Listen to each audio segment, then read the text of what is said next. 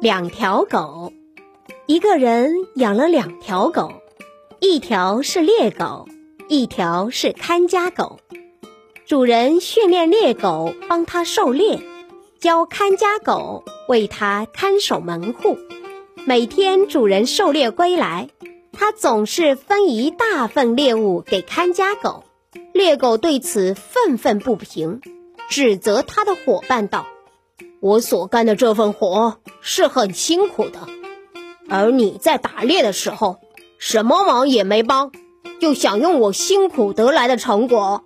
看家狗答道：“哥们，别怪我，你去找主人吧，是他不教我干活，只教我坐享别人劳动果实的，不应因父母的过错而责怪孩子。”